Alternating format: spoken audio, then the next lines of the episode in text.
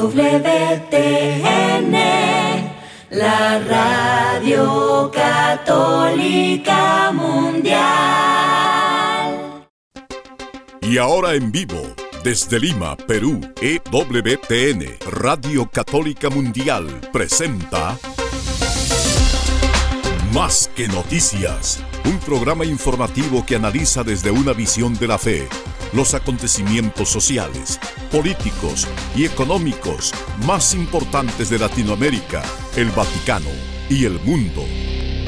Más que noticias, respuestas a las interrogantes de los temas más actuales y la manera correcta de interpretarlos a la luz de la fe.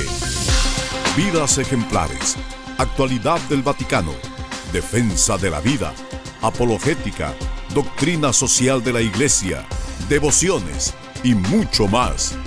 Esto es Más que Noticias. Comenzamos el programa.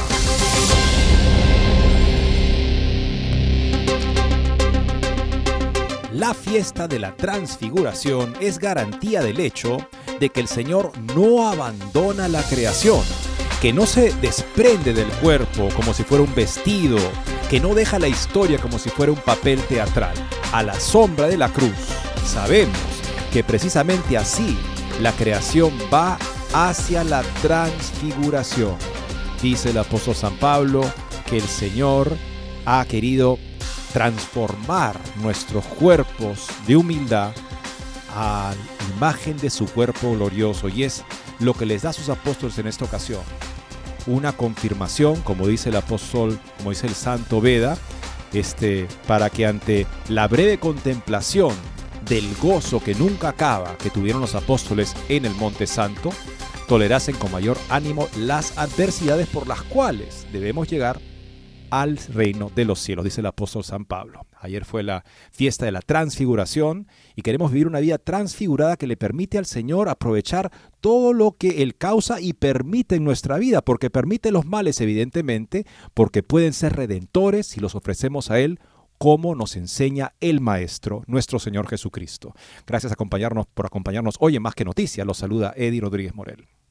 También recién mi saludo amigos, les habla Guillermo Montezuma.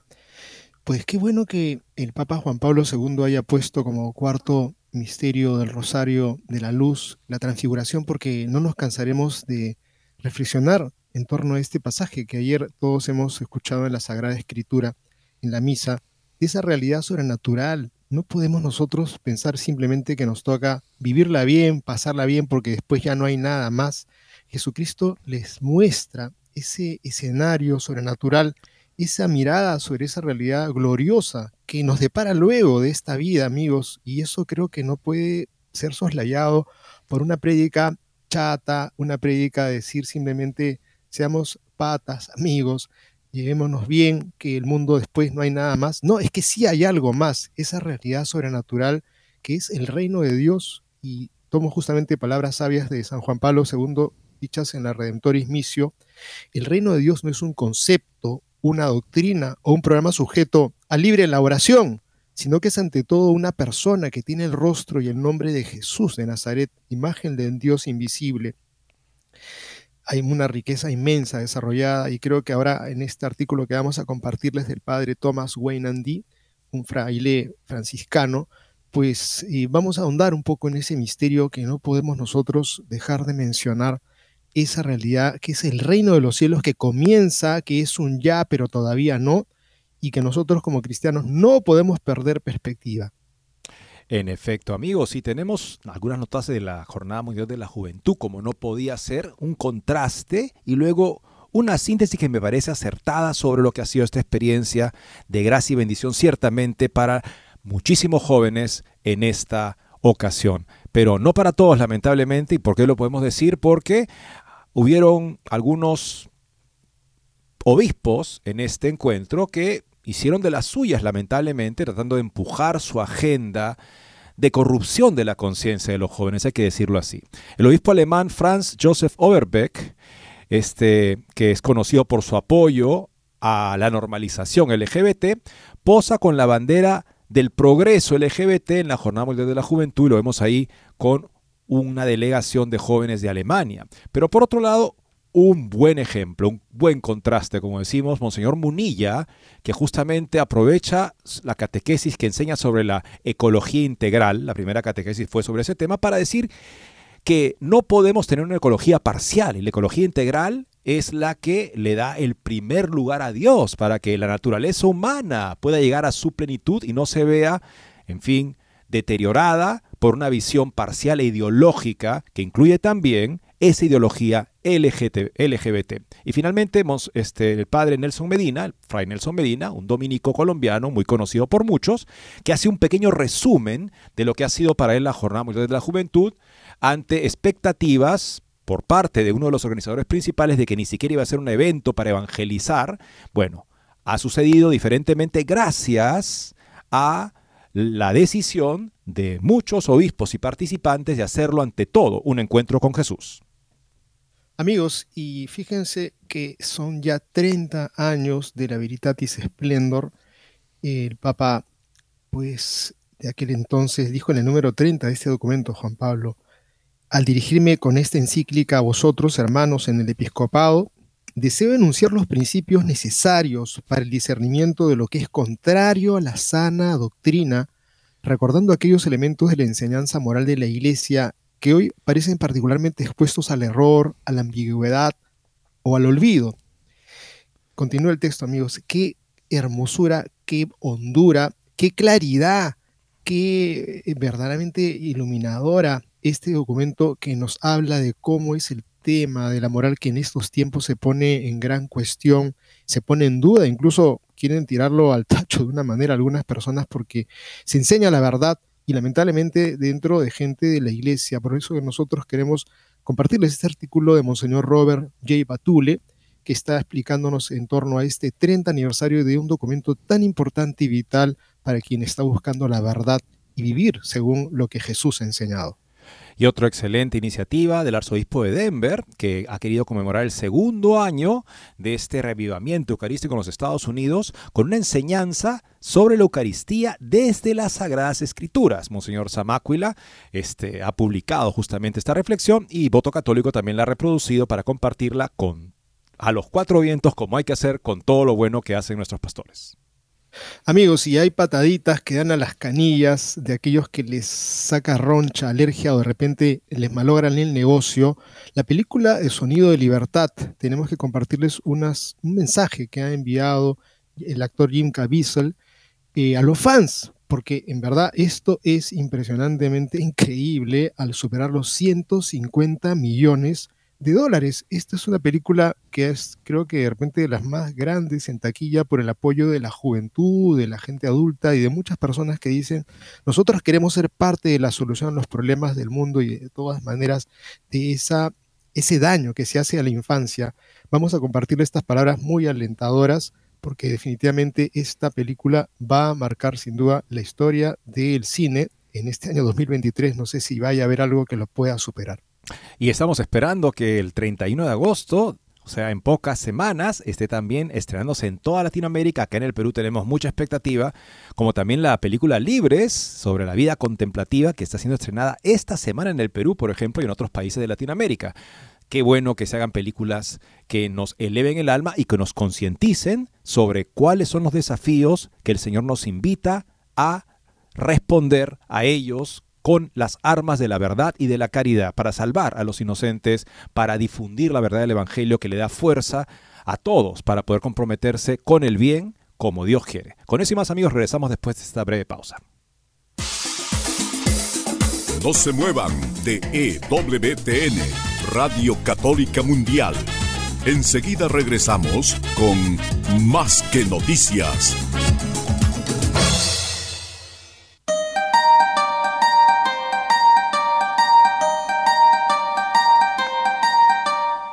No olvides seguirnos en Facebook como Más que Noticias EWTN. Allí podrás encontrar las noticias que tratamos día a día en el programa. Además, pueden escribirnos con sus comentarios o sugerencias.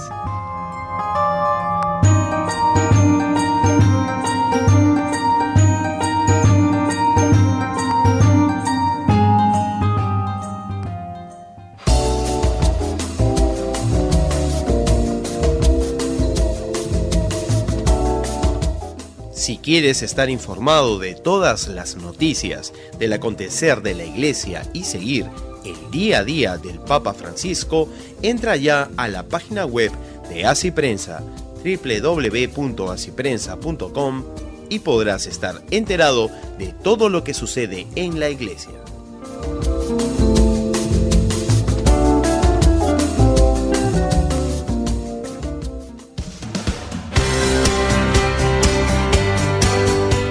Ya regresamos en EWTN, Radio Católica Mundial, con su programa Más que Noticias. Thomas Weinandy, franciscano capuchino, es uno de los más destacados teólogos católicos en la actualidad. Una persona de una gran calidad académica, pero también de una gran ortodoxia y también el valor que tiene justamente para llamar las cosas por su nombre cuando es necesario, para proteger la conciencia de los fieles ante la confusión que lamentablemente nos envuelve de tantos lados hoy en día y a veces desde las más altas instancias. Bueno, él ha escrito una excelente reflexión sobre la verdad que nos hemos detenido como iglesia a contemplar el día 6 de agosto, el día de ayer la transfiguración de nuestro Señor Jesucristo, con un artículo publicado por The Catholic Thing, cuyo título se puede traducir Transfiguración de gloria en gloria. ¿Cómo es que el Señor quiere entrar en su gloria? ¿Cómo nos precede Él en ese camino para fortalecernos? Porque es preciso, por muchas tribulaciones, entrar al reino de los cielos, enseña el apóstol San Pablo. ¿Qué significa la transfiguración en ese camino hacia el Calvario, que es la puerta hacia la resurrección? Nos lo explica de manera magistral el padre Tomás Weinande. Los tres evangelios sinópticos contienen la transfiguración de Jesús que celebramos ayer en todos los relatos. Sin embargo, inmediatamente antes de su transfiguración, Jesús pregunta a sus discípulos, ¿quién creen los demás que es Él? Y luego, ¿quién creen ellos que es Él? Pedro declara que Él es el Cristo, el Hijo de Dios vivo. Mateo 16, 13, 16. En respuesta a Pedro, Jesús predice que será entregado a las autoridades, será asesinado y resucitará al tercer día. Jesús hace predicciones similares en dos ocasiones posteriores. Los tres evangelios sinópticos señalan que los apóstoles no comprendieron tales profecías y por supuesto, Pedro reprende a Jesús por declarar que moriría.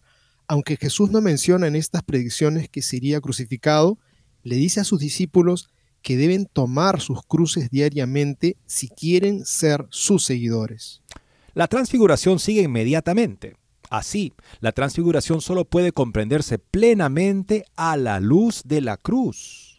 Lucas nos informa que unos ocho días después de estas palabras, tomó consigo a Pedro, Juan y Santiago y subió al monte a orar.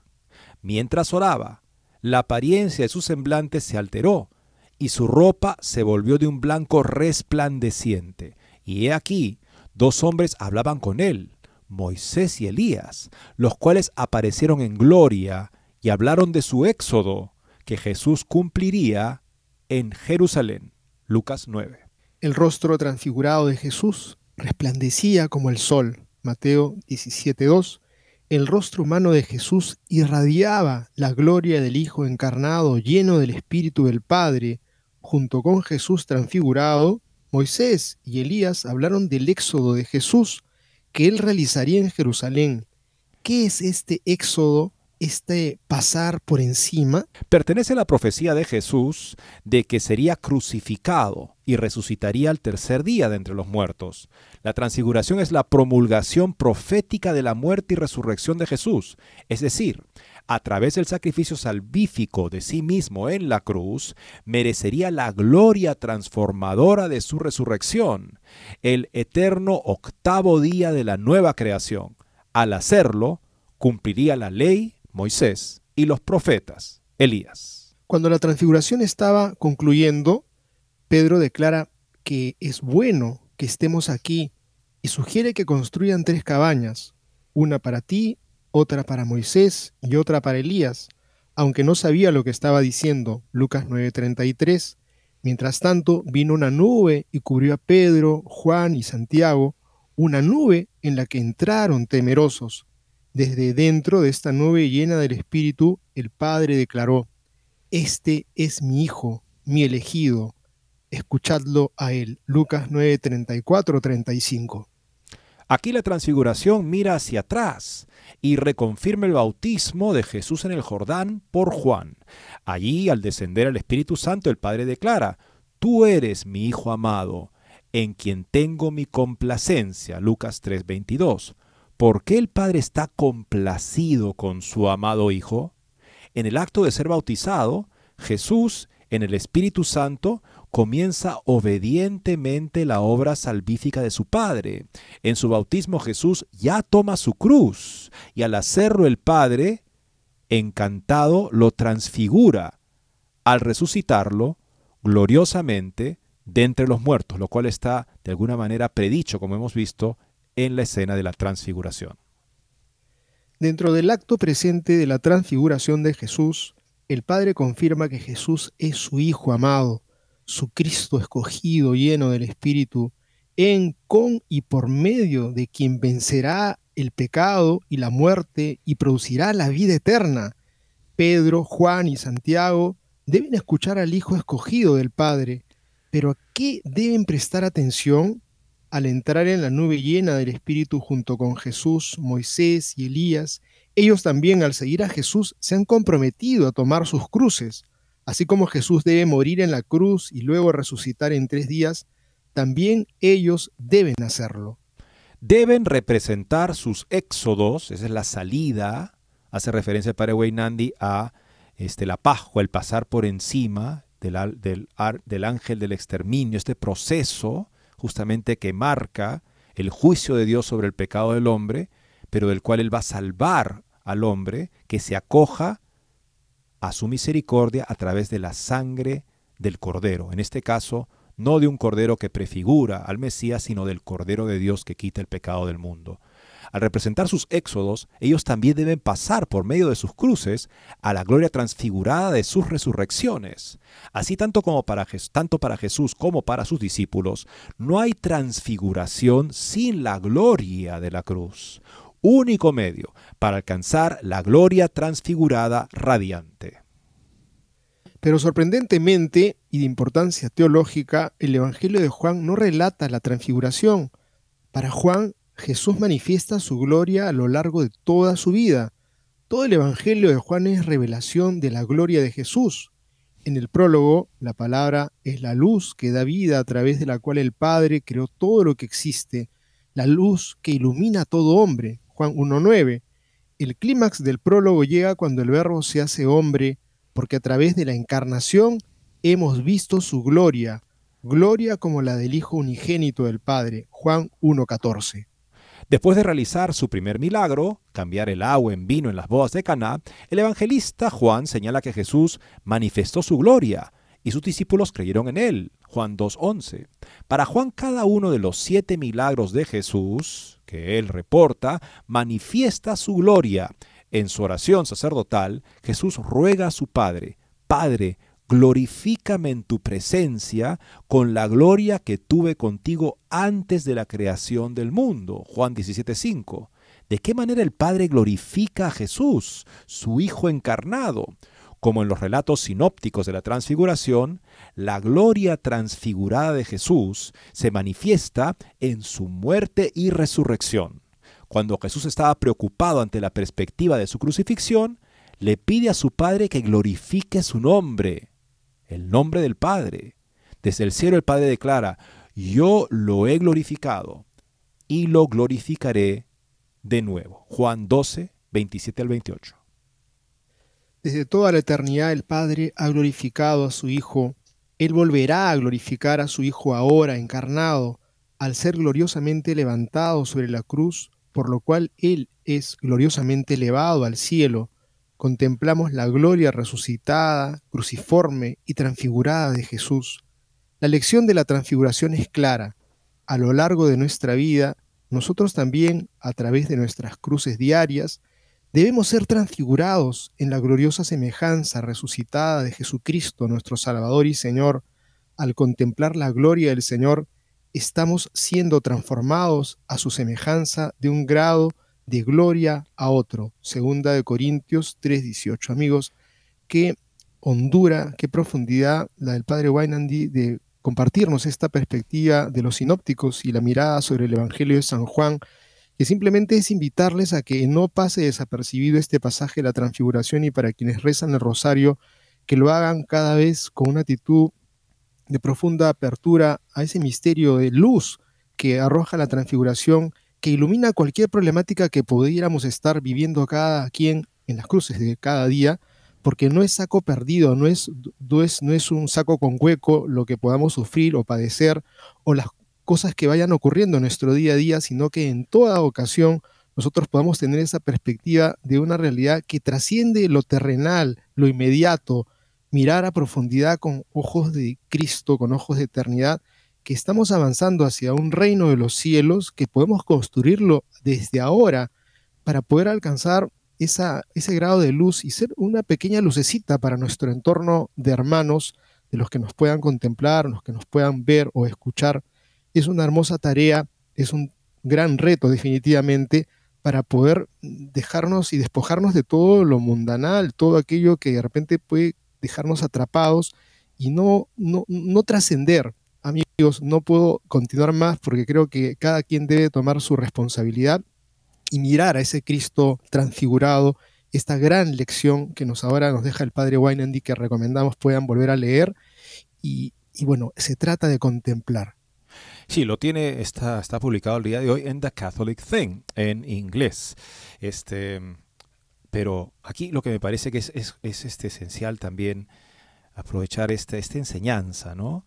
De que es a través de la conversión continua que yo vivo en este proceso de muerte y resurrección, en la medida que muero a lo falso en mi vida, donde sea que lo descubro, que es el pecado justamente querer olvidarme de Dios y dedicarme a lo que pasa y no de ninguna manera responde a lo que busco en aquello con lo que sustituye a Dios. Estoy buscando algo que me llene como si fuera Dios. Y en efecto es un ídolo miserable que pasa y que, es, que es muy bueno de no ser ídolo, pero como ídolo se convierte en un tirano, en algo diabólico. Es justamente, esa es la lógica torcida de la criatura que quiere llenarse de sí misma o llenarse de otra cosa que no sea Dios. Es falso. Bueno, en la medida que yo muero esa falsedad que es el pecado de mi vida, voy renaciendo a una vida más plena.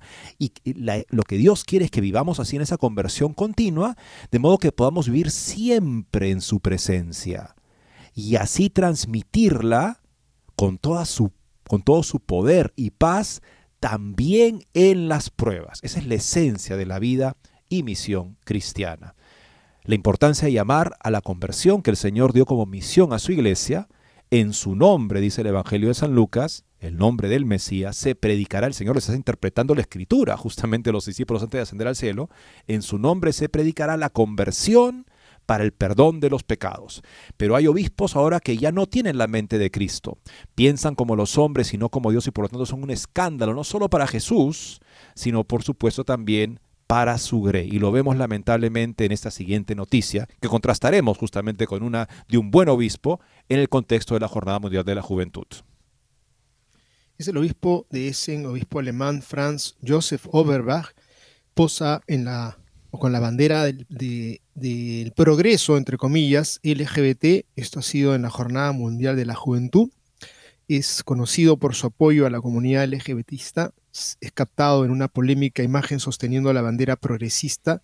El obispo alemán ha posado para una foto, pues este, la foto fue publicada originalmente por la cuenta de Instagram de un grupo de jóvenes de la parroquia de la Asunción de Santa María y compartían una historia de Instagram por la cuenta de la diócesis de Essen. Oberberg, eh, eh, el obispo de, se ve sosteniendo esta bandera con este grupo de jóvenes la bandera del orgullo del progreso fue diseñada por una activista con confusión de género en el año 2018 y pretende incluir a la comunidad transexual y a las minorías raciales. Un político alemán de alternativa para Alemania, Maximilian Krah, compartió la escandalosa foto en X, en Twitter, antes conocida como Twitter, y arremetió contra Oberberg por su exhibición anticristiana. La Iglesia Católica Alemana con el obispo Overbeck, el obispo Overbeck en la Jornada Mundial de la Juventud en Lisboa escribió, son abiertamente anticristianos. Overbeck es conocido por su heterodoxia, que incluye sus posiciones de normalización LGTB y antifamilia. En una entrevista de diciembre del 2022, Orbeck dijo que la iglesia debe ampliar su comprensión de la familia para incluir todas las formas donde la gente vive con niños. El obispo de Essen también ha autorizado a las mujeres laicas para administrar el sacramento del bautismo en sus diócesis, supuestamente debido a la falta de sacerdotes. Al parecer, para ellos es como una buena cosa que no haya sacerdotes porque entonces pueden llevar adelante su agenda de, eh, ¿cómo decir?, laizar el ministerio sacerdotal. Orbeck es un ardiente defensor de la herética vía sinodal alemana, que entre otras propuestas heterodoxas que contradicen la enseñanza perenne de la Iglesia, ha pedido repetidamente, repetidamente cambiar la doctrina sobre la ordenación de mujeres y los actos homosexuales. Lamentablemente, del Vaticano, al parecer, no hay ninguna corrección para Overbeck, mientras que los que se atreven a querer nombrar claramente la doctrina católica en puntos en los cuales Roma lamentablemente está fallando en estos tiempos, muchas veces ellos consideran que están poniéndose en peligro de una corrección por enseñar la doctrina.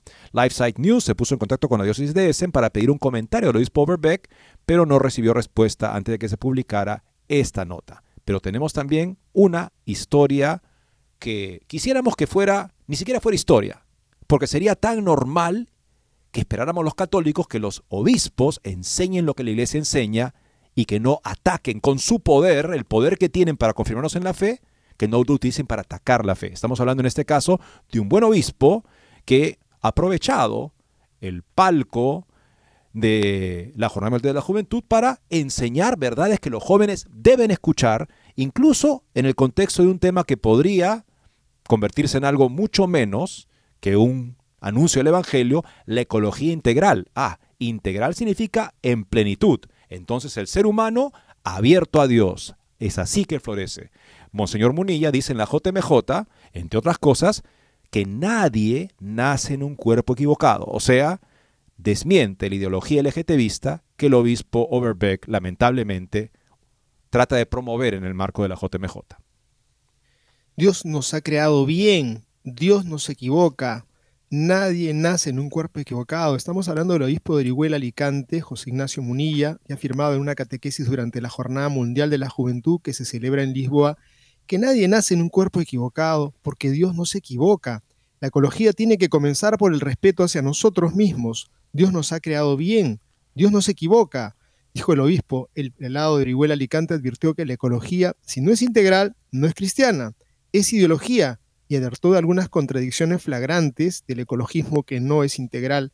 Por ejemplo, indicó el ecologismo denuncia a los transgénicos, pero al mismo tiempo defiende el transgenerismo, el transgénero. Que uno pueda cambiar de repente de ser hombre a ser mujer es una contradicción que deja patente una ideología. Amigos, que esta claridad que tiene este pastor es en verdad envidiable porque encontramos a pastores como el que acabamos de mencionar, el alemán. Yo diría, Eddie, que no es que se queja porque faltan sacerdotes. Yo creo que no quieren que hayan sacerdotes y no quieren que hayan buenos sacerdotes. Me parece en verdad que esto es una un tremendo escándalo en esta época en donde ellos dicen, no, faltan sacerdotes, vamos a darle tarea, responsabilidad a los laicos porque es bueno que participen los laicos y es la hora de los laicos, pero ¿qué hacen para promover buenos sacerdotes? ¿Qué hacen para promover vocaciones a la vida sacerdotal? En estos casos como el del alemán que acabamos de mencionar, Oberberg, pues otros más también y otros sacerdotes también están con esa nota permanente. Ya no van a haber sacerdotes, somos los últimos. Y vamos a ver ahora, amigos, un comentario como un resumen, este, un balance de esta JMJ por, parte de, de Fray Nelson Medina, el sacerdote dominico colombiano. Yo estoy feliz. Habrá quien me lo crea y quien no, pero eso no es lo más importante. Hablo de la JMJ Lisboa. Estoy feliz por tres grandes amenazas sin que, sin que hayan desaparecido, quedaron bien atrás. Primera, los que decían que la JMJ no era para evangelizar, entre ellos el organizador principal, Nuevo Cardenal, de, Lisboa. Segundo, los que pretendían que fuera solo un gran lanzamiento de la Agenda 2030. Y tercero, los que pretendían imponer masivamente ideología arcoíris, entre comillas.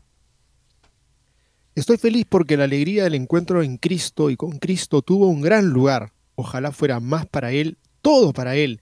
Estoy feliz porque esto es la victoria de la oración de miles de nosotros y es el resultado de la presencia del Papa y la valentía de varios obispos y de muchos sacerdotes y líderes católicos, sin complejos de ser abiertamente católicos.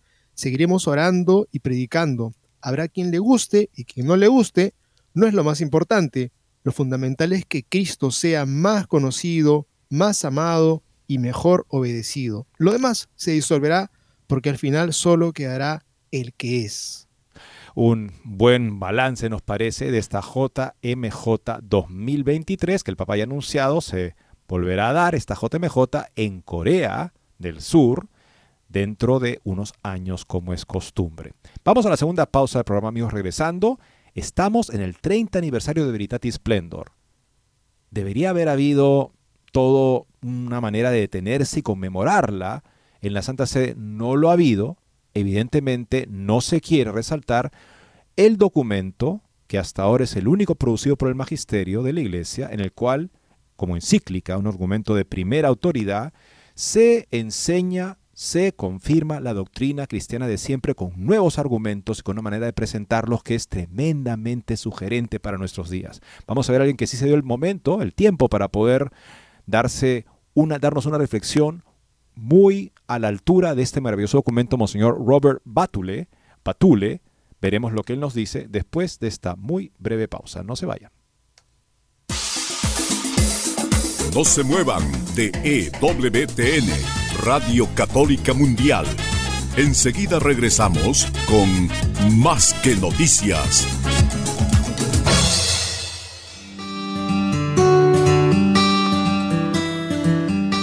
En la página web de EWTN podrás encontrar los programas de EWTN Radio y Televisión.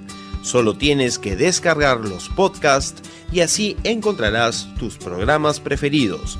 Recuerda en www.ewtn.com.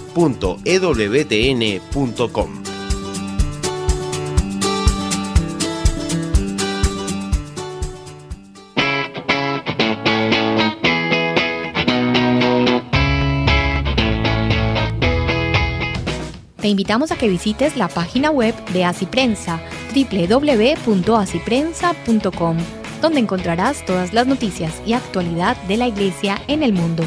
No lo olvides, www.asiprensa.com.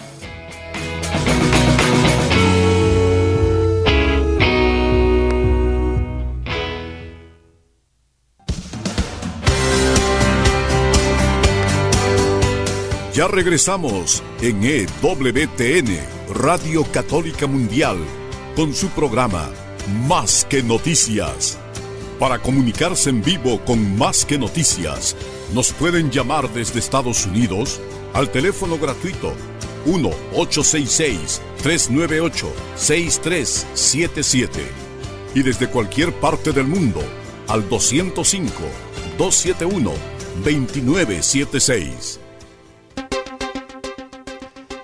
Veritatis Splendor, el documento magisterial de más alto nivel, de más mayor autoridad que se ha escrito jamás sobre la moral cristiana, porque es el único documento dedicado íntegramente a ese tema en toda la historia de la Iglesia, y lo fue por la necesidad que había de confirmar la doctrina moral de la Iglesia en nuestros tiempos en los cuales se busca exaltar tanto la conciencia subjetiva de cada quien, supuestamente en nombre de un nuevo reconocimiento de la autonomía, la madurez, se dice, de las personas que viven al margen de la fe, al margen de la moral.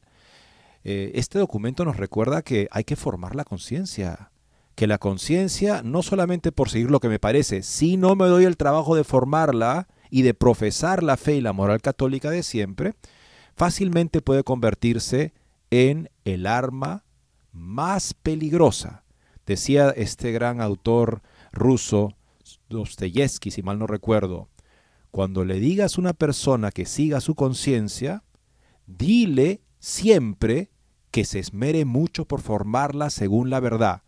De otro modo, le estarás dando el alma más letal para su destrucción. No queremos ese tipo de conciencia que se convierte en un instrumento del demonio que es capaz de extraviarnos en el error, de incontables maneras. Queremos vivir en la libertad de los hijos de Dios porque nos fiamos de Él y sabemos que Él confirma la verdad de nuestro ser. Lo que también podemos conocer en la medida que nos abrimos a esta naturaleza maravillosa humana que nos ha dado, que busca la verdad, que busca el bien, que busca también vivir de acuerdo a su naturaleza sexuada, por ejemplo, de varón y mujer, con esa capacidad que tenemos de cooperar con Dios y por lo tanto ejerciéndola con mucha responsabilidad y con reverencia dentro del contexto del matrimonio sacramental. Y también, por supuesto, en la medida que hay personas que no están en la iglesia, también promoviendo y defendiendo el matrimonio como lo entendido. La especie humana hasta últimamente que ha pasado a ser un trofeo más para las ideologías. Una interesante reflexión que nos da Monseñor Robert Batule, el 30 aniversario de Veritatis Splendor. Ya quisiéramos ver una reflexión así publicada en el Observatorio Romano y difundida por la Santa Sede. Lamentablemente no podemos brindarles eso hoy. Ayer apareció amigos y comienza así. Hoy 6 de agosto celebramos la fiesta de la transfiguración del Señor según el calendario litúrgico. También es el trigésimo aniversario de la publicación de Veritatis Splendor, la encíclica del Papa San Juan Pablo II sobre la teología moral católica, que recientemente ha sido objeto de ataques cuando el New York Times informó sobre el lanzamiento de Veritatis Splendor, la, cita del día del periódico fue de Monseñor William Smith. Si conocieras a Monseñor Smith, usted conocía su reputación de caracterizar las posiciones morales, especialmente las malas, con una frase memorable. El Times comenzó con Monseñor la propia posición de Smith sobre Veritatis Splendor. Para mí es una obra maestra moral. Sobre otros que podrían no ver la encíclica de la misma manera, el ex profesor de teología moral dijo que para ellos puede ser un horror moral. El contraste de Monseñor la caracterización de Smith es útil, especialmente cuando las posiciones morales nos presentan dos visiones morales marcadamente diferentes. ¿Quién no querría tener una teología moral que sea una obra maestra? ¿Y quién no querría alejarse de una teología moral que fuera un error? Sin embargo, esas no fueron exactamente las palabras utilizadas por los padres del Concilio Vaticano II. En Optatam Totius, el decreto sobre la formación sacerdotal pedía la renovación o perfeccionamiento de la teología moral. La renovación o perfección, dijeron, se lograría enfocándose más en las enseñanzas de la Biblia. Veritatis Splendor contiene ese enriquecimiento bíblico y mucho más. Casi la totalidad del capítulo 1 es una reflexión sobre el incidente del ministerio público de Jesús en el que el joven rico pregunta sobre el bien que debe hacer para heredar la vida eterna, Mateo 19 por muy buena que sea la reflexión del Papa San Juan Pablo II sobre el encuentro de Jesús con el joven rico, cuanto más que he citado arriba es donde encontramos la excelencia de Veritatis Splendor, o sea, esta excelente reflexión que es como el marco de todo el documento y además una manera de integrar la enseñanza constante de la Iglesia de ley natural con esta propuesta de que solo Dios es bueno, solo en dirigirme a Dios como para dar testimonio de Él en mi vida, es que llego a la plenitud moral a la que Dios nos quiere invitar al invitarnos a parecernos más a su Hijo Jesús. En el capítulo 2, el Santo Padre continúa ofreciendo una crítica al concepto erróneo de libertad que prevalece hoy. Él observa que ha habido una absolutización de la libertad y ha resultado en un conflicto con la naturaleza material y biológica. Esa libertad ahora se define a sí misma e incluso crea sus propios valores. Este giro recuerda la ruptura, ruptura conocida como dualismo, incluyendo lo que se denomina dualismo maniqueo. Esta sería la idea de que la materia no es algo bueno, sino que realmente en su esencia es realmente mala. No es el mal uso de la materia lo que produce el mal, más bien la existencia misma de la materia sí lo hace. Esta concepción nos parece a la mayoría de nosotros totalmente peculiar, pero la historia está llena de abundantes ejemplos de tales aberraciones. La segunda parte de la crítica del Papa a la libertad desordenada es el deseo de aislamiento, aislada de la verdad, la normatividad y la bondad, entendidas objetivamente, la libertad actúa como una contratista independiente, alquilándose al mejor postor. En este escenario, la voluntad actúa como cómplice de la autodebilitación de la libertad. De hecho, hay una línea clara que conecta el imperativo categórico de Manuel Kant, querer como si tu acto se convirtiera en una ley universal, Podemos ver también la corta distancia desde ahí hasta el Superman de Friedrich Nietzsche. La realidad está así determinada por lo que mi voluntad quiere, nada más nada menos. O sea, te pongo un legalismo abstracto que no toma en consideración la particularidad humana y luego esto se convierte en una, una presión antinatural, que Nietzsche dice, bueno, si esa es la moral, habrá que librarse de ella y simplemente lo que yo quiera será el bien. Bueno, ambos están mal planteados. Deberíamos justamente poder entender que el hombre tiene un deseo natural de felicidad que se encuentra en Dios y en la medida que el ser humano desarrolla los hábitos para poder comportarse de acuerdo a el bien integral humano, ese ser humano experimenta también el gozo del bien gradualmente en la medida también siempre en un contexto por supuesto de lucha como es el actual. Pero no es que el gozo de hacer el bien esté excluido de la moral. Para Kant lamentablemente lo plantea así, Dice que si yo siento el bien, si siento el gozo, ya no estoy fuera de la moral. Algo así plantea, así por lo menos se entiende Kant. Y por supuesto, ese tipo de planteamiento tan antinatural tiene que causar un tipo de rechazo de la moral entendida así. Pero la moral católica no es legalista. No pone la norma por encima de todo. La norma es, tiene un nivel, eh, ¿cómo decirlo?, secundario. Es un medio para lograr la plena y auténtica realización humana. Y a eso nos ayuda. No es que está por encima y nos destruye, no.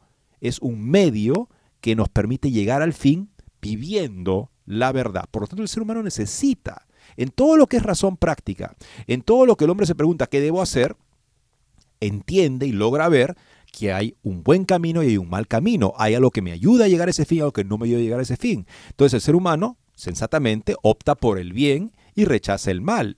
Pero el problema con el campo de la moral es que puedo dejar que una serie de bienes que tienen su lugar quiera, pretendan un protagonismo que de hecho expulsa ese bien integral. Y entonces empiezo a hacerme mal, como dice aquí justamente el autor, ¿no?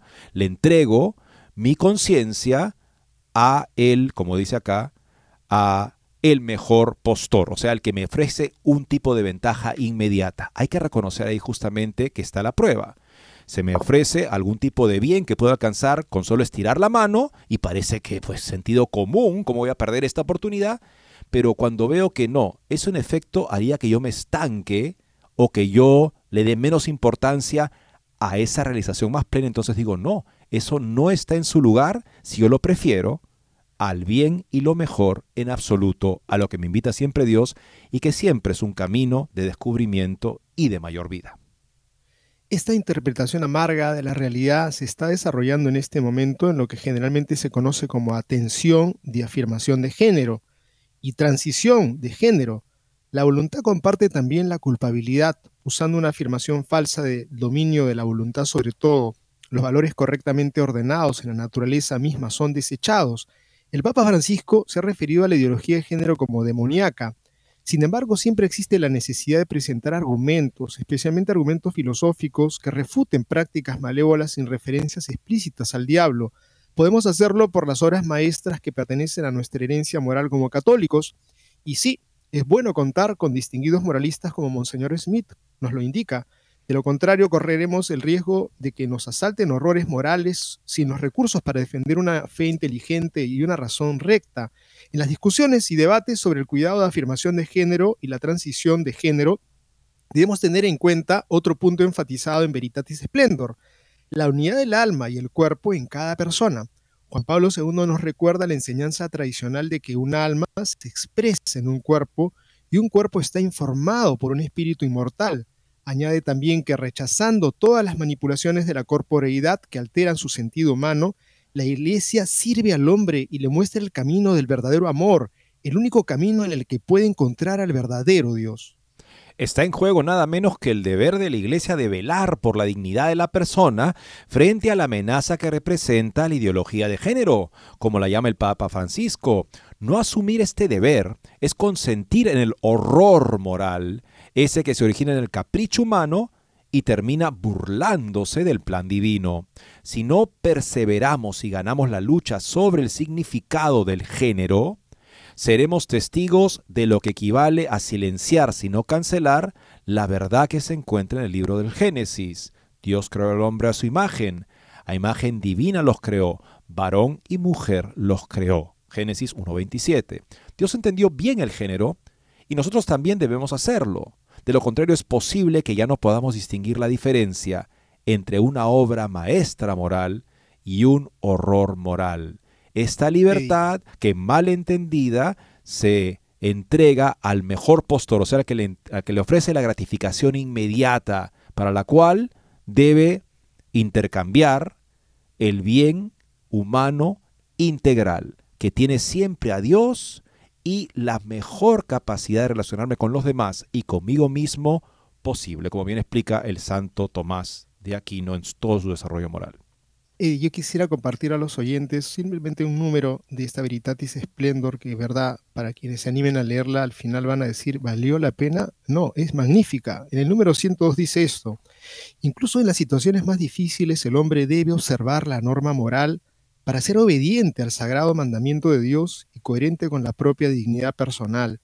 Avanzo un poquito el, párrafo y tomo este párrafo que dice así, las tentaciones se pueden vencer y los pecados se pueden evitar porque junto con los mandamientos el Señor nos da la posibilidad de observarlos. Hay un texto hermoso de eclesiástico, se los leo. Sus ojos están sobre los que le temen. Él conoce todas las obras del hombre. A nadie ha mandado ser impío, a nadie ha dado licencia de pecar. Eclesiástico 15, 19. La observancia de la ley de Dios en determinadas situaciones puede ser difícil, muy difícil, sin embargo jamás imposible. Esta es una enseñanza constante de la tradición de la Iglesia expresada en el Concilio de Trento. Nadie puede considerarse desligado de la observancia de los mandamientos, por muy justificado que esté.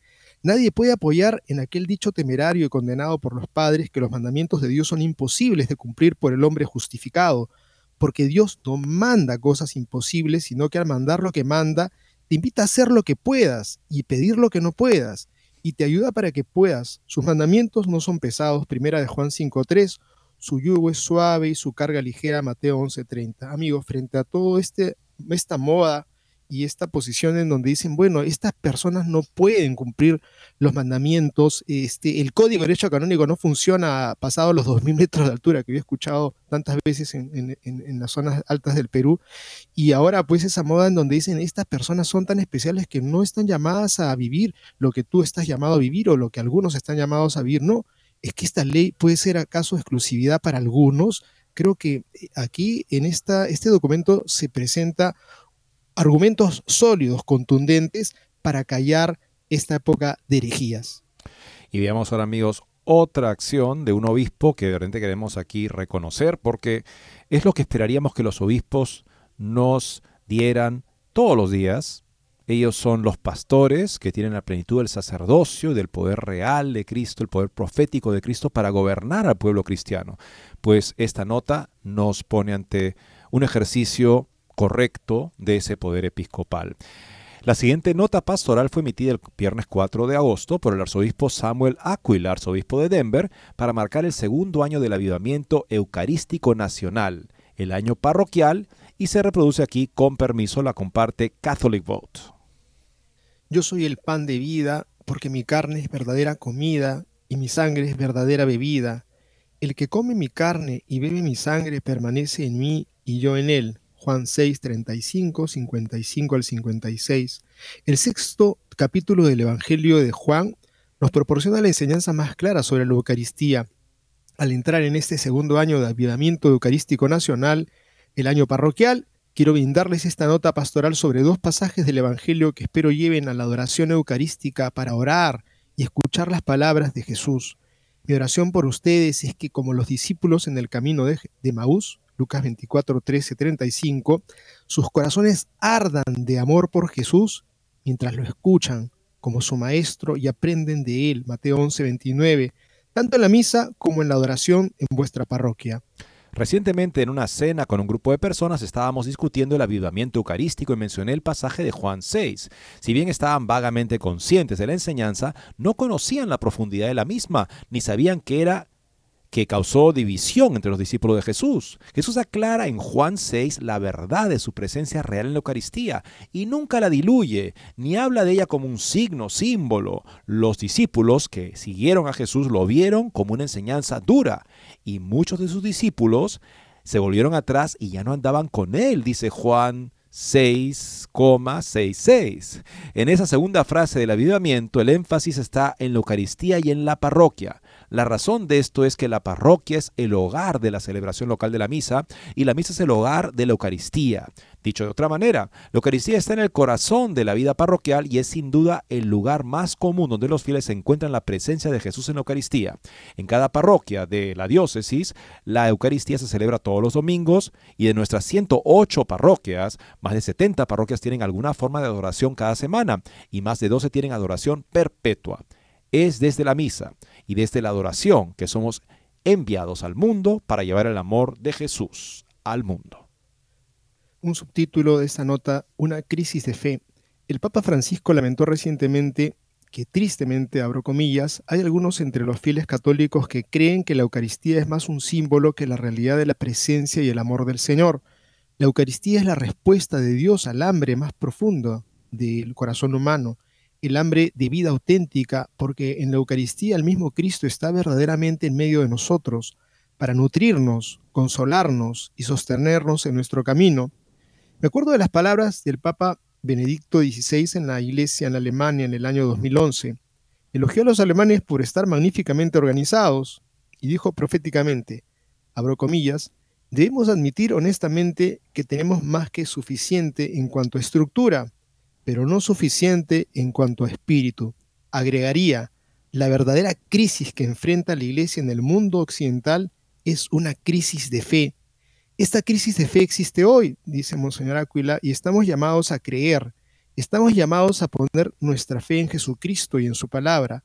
Cuando Jesús en Juan 6 pregunta a los doce si ellos también quieren irse después de escucharlo, Pedro responde, Señor, ¿a quién iremos?